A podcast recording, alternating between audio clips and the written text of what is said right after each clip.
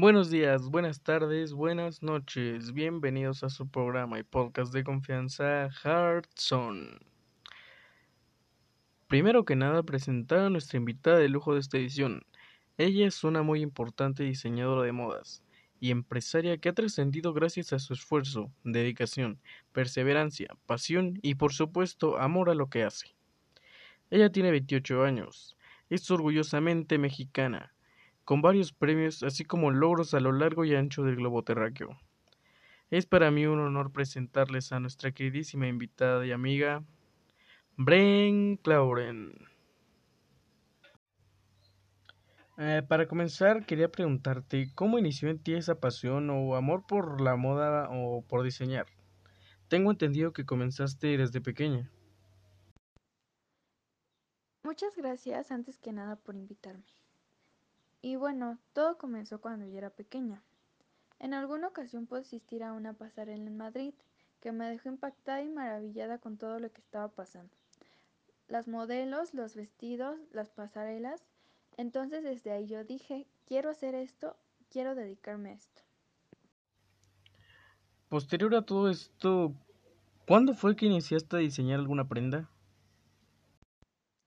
Yo tenía como 19 años más o menos y pues estaba en una tarde aburrida en casa. Tomé un lápiz y una hoja, entonces comencé a hacer un boceto porque había estado tiempo pensando en cómo sería hacer un vestido. Tomé mi boceto y mi mamá tenía una máquina de coser.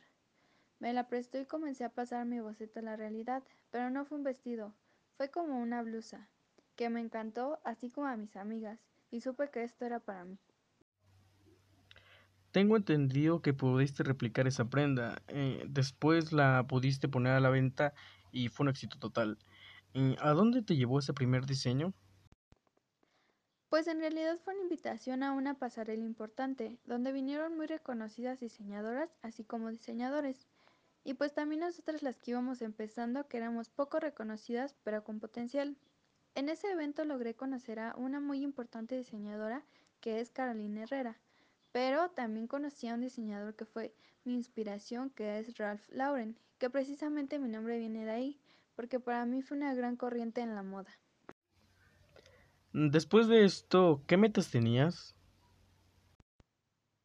Lo que más buscaba en ese tiempo fue abrir mi propia tienda con mi marca, entonces es lo que pude materializar hasta un tiempo después en 2016.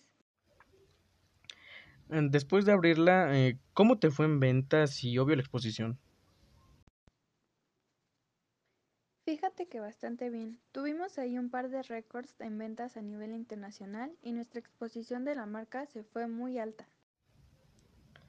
Aparte de los números, eh, ¿qué más te hizo darte cuenta que tu marca estaba haciendo un boom?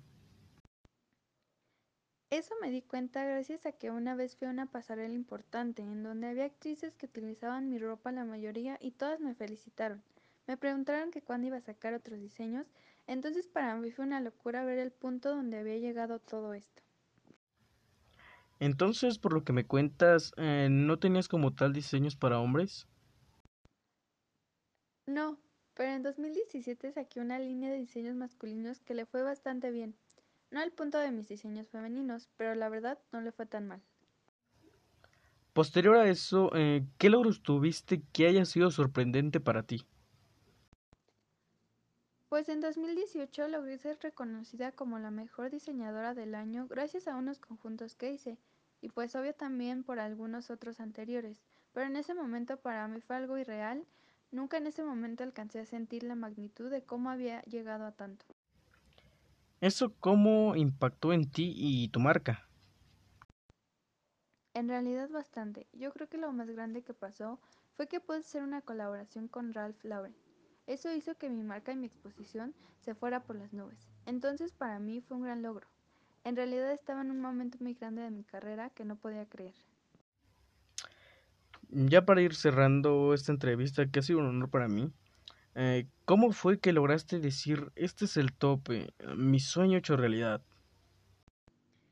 Eso fue cuando por fin yo tuve una pasarela con solo mis diseños en las mejores modelos, que en realidad fue muy importante ya que estuvieron en mis inspiraciones. Personas que de pequeña veía como héroes ahora eran colegas y admiraban mi trabajo. Entonces para mí fue lo más grande y lo que aspiré desde ese primer momento cuando vi la pasarela en Madrid. Antes de cerrar esta maravillosa entrevista, eh, vamos a un corte comercial y volvemos.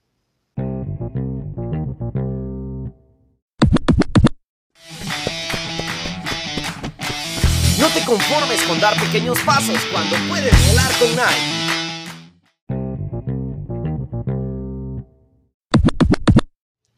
Bueno, mis hearts, con esto terminamos este gran capítulo con una gran invitada que esperemos regrese nuevamente a compartir más de su historia y anécdotas. Por lo pronto estén atentos al siguiente capítulo, que tendremos otro personaje. Es un streamer. Su nombre es Sky101. No se lo pierdan, mis hearts. Bren Lauren, eh, quiero agradecerte por haberte dado el tiempo para venir a hablar eh, en este podcast y compartirnos tu historia. Eh, en serio, muchas gracias y sabes que puedes venir cuando quieras. El espacio está abierto para ti. Y recuerden, mis hearts, trabajar duro los llevará a la cima, pero disfrutar el camino los llevará aún más lejos.